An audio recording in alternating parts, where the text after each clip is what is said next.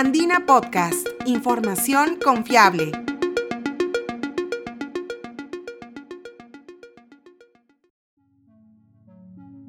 Bienvenidos, soy Italo Vergara, periodista de la agencia Andina. La contaminación ambiental es una de las problemáticas en cuya lucha los gobiernos y organizaciones del mundo han puesto especial énfasis. Según el Reporte Mundial de Calidad del Aire 2020, realizado por el portal AirVisual, conjuntamente con la ONG ambientalista Greenpeace, Perú ocupaba en ese año el puesto 50 de los países con mayores índices de contaminación del aire, encontrándose así en alerta amarilla.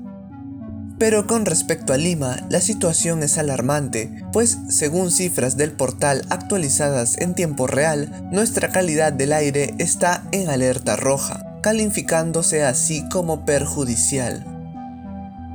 La lista se realiza haciendo las mediciones correspondientes a la emisión de material particulado, que son partículas finas similares al polvo. Su tamaño es tan reducido que usualmente consigue atravesar las diversas barreras orgánicas del ser humano, como los vellos nasales, y adentrarse en las profundidades del sistema respiratorio, como los alveolos, que son bolsas diminutas situadas en los pulmones que se llenan de aire durante la inhalación o se vacían cuando expiramos.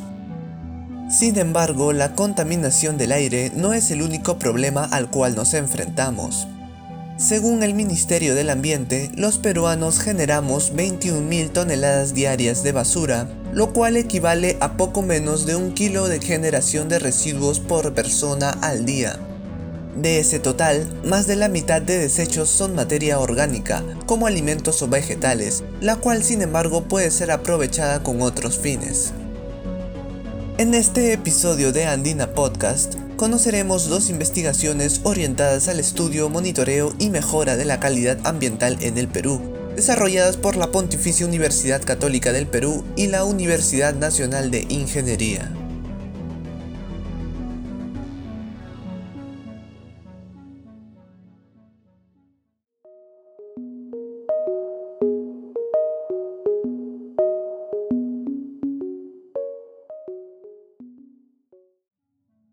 Un equipo de investigadores de la Universidad Católica, en alianza con la Universidad Católica San Pablo de Arequipa, la empresa Caira y las municipalidades de Lima Metropolitana, Miraflores y San Borja, se encuentran desarrollando un sistema de monitoreo de calidad del aire para zonas urbanas que, con módulos de medición de bajo costo, tendrá la capacidad de inferir y pronosticar mapas de contaminación con la ayuda de modelos de inteligencia artificial. Por ejemplo, este sistema permitirá mostrar en tiempo real los niveles de contaminación del aire que hay en diversas zonas de Lima, dependiendo de los diferentes factores, como el tráfico de vehículos o la actividad industrial, explica el doctor Edwin Villanueva Talavera, investigador principal del proyecto. El monitor que usamos es un monitor desarrollado por la empresa Caira, un monitor de bajo costo llamado Kawak, que en quechua significa guardián del aire, este monitor tiene la capacidad de medir hasta siete parámetros ambientales, ¿no? gases ¿no? como CO, eh, sulfuros, ozono, ¿no? que son contaminantes que nos afectan en nuestra salud, y además material particulado fino, ¿no? que es el polvo ese que se introduce a nuestros pulmones y no sale de ahí. ¿no? Y hay estudios recientes que indican ¿no? que estas condiciones de mala calidad de aire nos hacen más susceptibles a padecer, por ejemplo, con COVID. Las zonas que más mortalidad han tenido por COVID inicialmente eran aquellas que tenían más mala calidad del aire. ¿no? Entonces, la calidad del aire es muy importante saber en qué estado está. Estos monitores entonces nos permiten medir todos esos contaminantes en tiempo real. Toda la información que recogen estos medidores es recopilada y mostrada luego a través de un software de monitoreo de calidad de aire en donde cualquier usuario podrá observar los niveles de contaminación y usar esos datos para evitar realizar ciertas actividades como prácticas deportivas en horas y lugares específicos. El equipo en sí trabaja eh, conectado con la red celular, está midiendo cada minuto, está midiendo el aire, está censando y está enviando sus datos a un servidor en la nube, ¿no? un servidor remoto. Entonces se colecta toda esa información ya venimos colectando más de un año de datos junto con esta red que hemos instalado inicialmente con el apoyo de Fondesit, ha ido creciendo con la municipalidad. Tenemos gran cantidad de datos, sobre todo en esta zona del centro de Lima. ¿no? Tenemos una resolución casi subkilométrica de mediciones y junto con los modelos vamos a poder eh, usar esos datos, ajustamos los modelos para predecir en zonas donde no tenemos esta capacidad de medición. ¿no? Esto es algo inédito en Perú y en Sudamérica, porque llegar a estos niveles subkilométricos no es fácil, ¿no? Entonces hacerlo con equipos caros que cuestan cientos de miles de dólares no es posible. Con estos equipos que son mucho más baratos es posible tener una mayor cantidad y es posible hacer estos modelos de forma más precisa. Aquí en Lima el principal contaminante es material particulado, ¿no? que la, fuente principal son los vehículos. ¿no? Los vehículos, las, por ejemplo las pollerías, también a, ¿no? a pesar que somos un país culinario, ¿no? todo eso, pero no es tan bueno tener este, esas emisiones en el aire, ¿no? Desde ya el aire está contaminado y eso no ayuda, ¿no? Y algunas fábricas que también están contaminando, pero básicamente es material particulado el contaminante de mayor preocupación. Aunque el proyecto inició en Lima, cada vez más gobiernos locales y regionales están mostrando su interés por tener el mismo sistema en sus ciudades, según comenta el doctor Villanueva. Justo hace un mes, un mes y medio más o menos, hemos instalado seis monitores en Arequipa y vamos a replicar esta experiencia que hemos hecho en Lima y hacer los modelos, poder también predecir en Arequipa. ¿no? Estamos allá en el Hospital Honorio Delgado, en la Universidad Católica San Pablo, que es nuestro socio del proyecto, ¿no? en la Plaza Diamas de Arequipa. Y es bien interesante porque es una realidad diferente de Lima. ¿no? Acá, por ejemplo, los sulfuros no son un tema tan grande, digamos, pero eso lo hemos encontrado en Arequipa, ¿no? con bastante predominancia ¿no? y no tanto material particulado. Cabe señalar que los niveles de contaminación del aire en Lima no son exactamente iguales a los que habían antes de la pandemia del COVID-19. Según el Ministerio del Ambiente, Perú dejó de emitir más de 1.6 millones de toneladas de gases de efecto invernadero durante el periodo de la cuarentena obligatoria.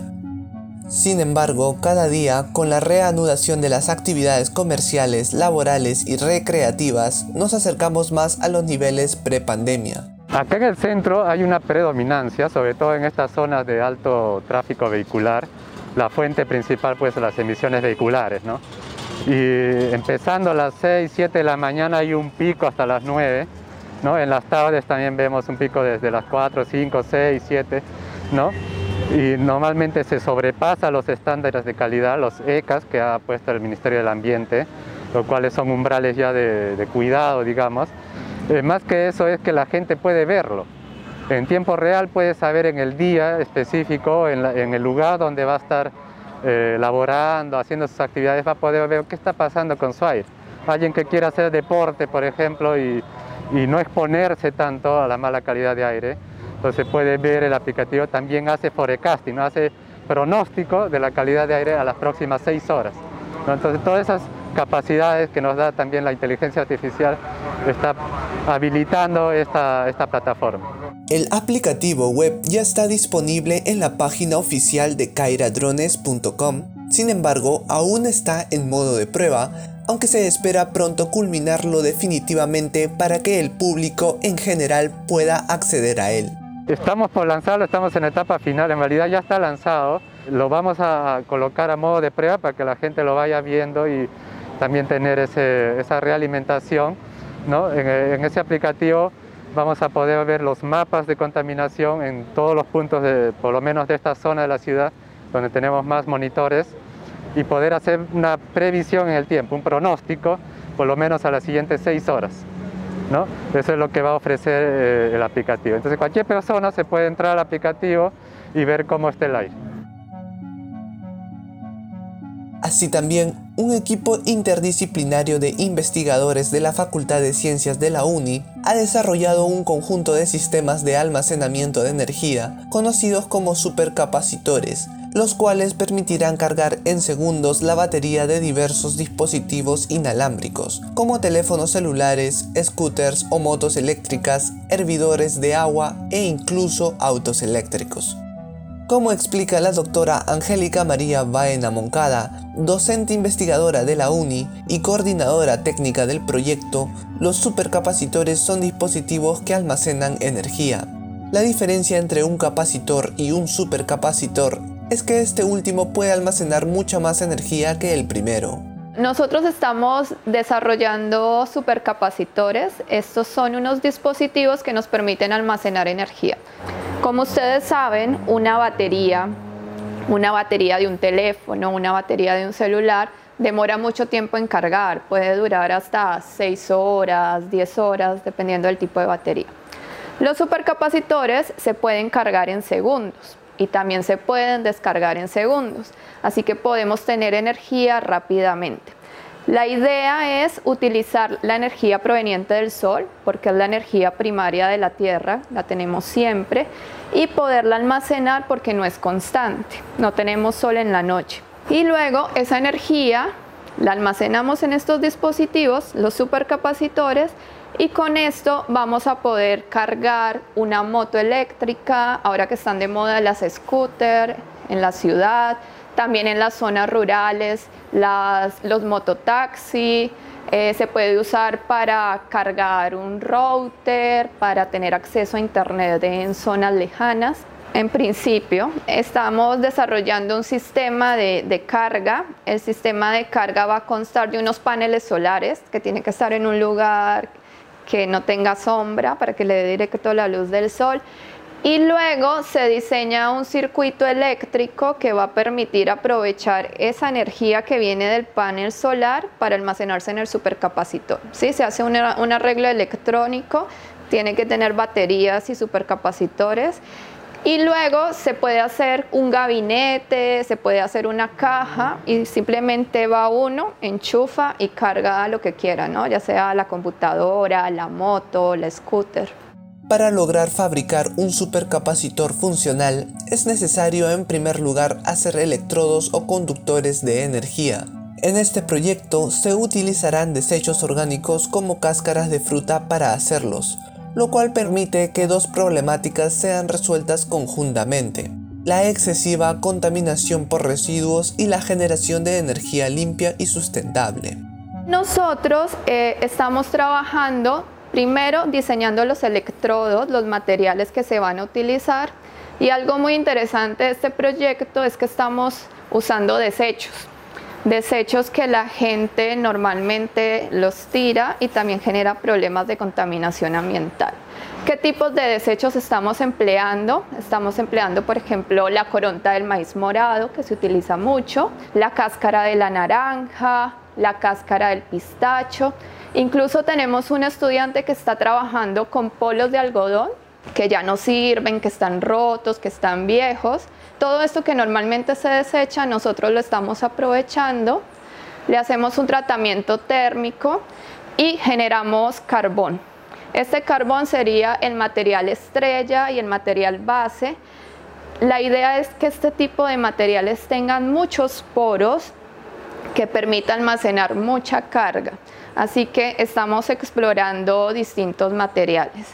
Después, eh, la etapa final sería, una vez que tengamos elaborados todos los materiales carbonosos, los vamos a modificar con óxidos metálicos y algunos polímeros para mejorar las propiedades de estos materiales, que sean más flexibles, que puedan conducir mejor la electricidad. Y posteriormente armar un dispositivo utilizando electrolitos acuosos.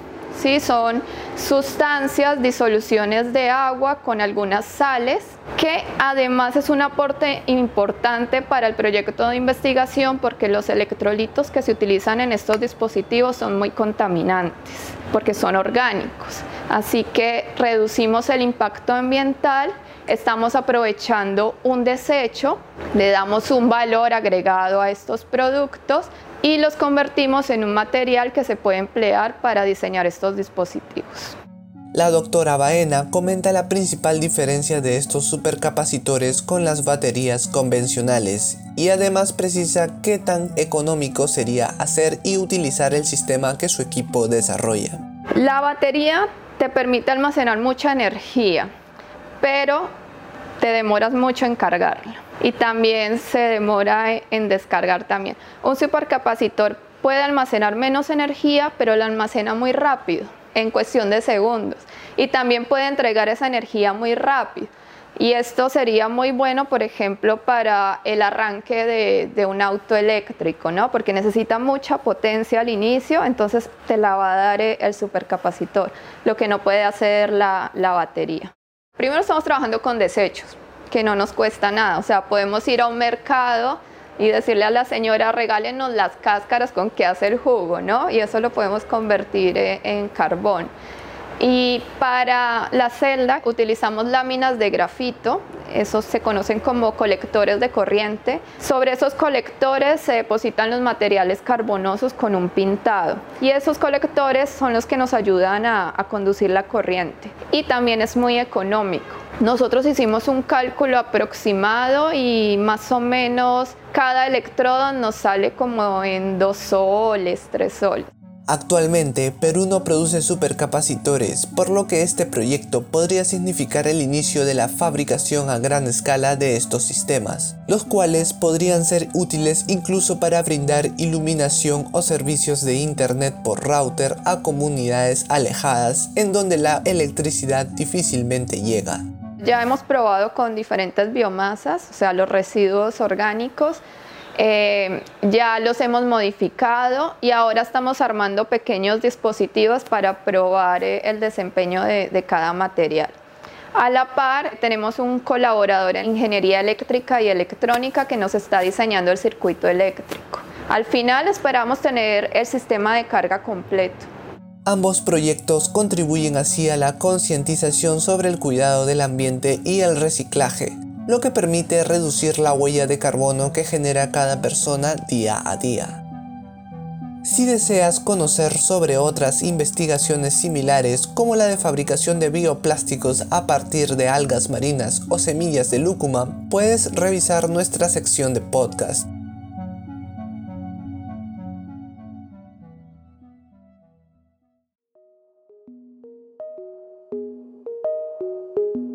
Si te interesan las historias sobre ciencia y tecnología, visita nuestra web www.andina.pe y sigue a Andina Podcast en Spotify y SoundCloud. La edición de este podcast estuvo a cargo de Ítalo Vergara, con material de Concitec. Gracias por escuchar.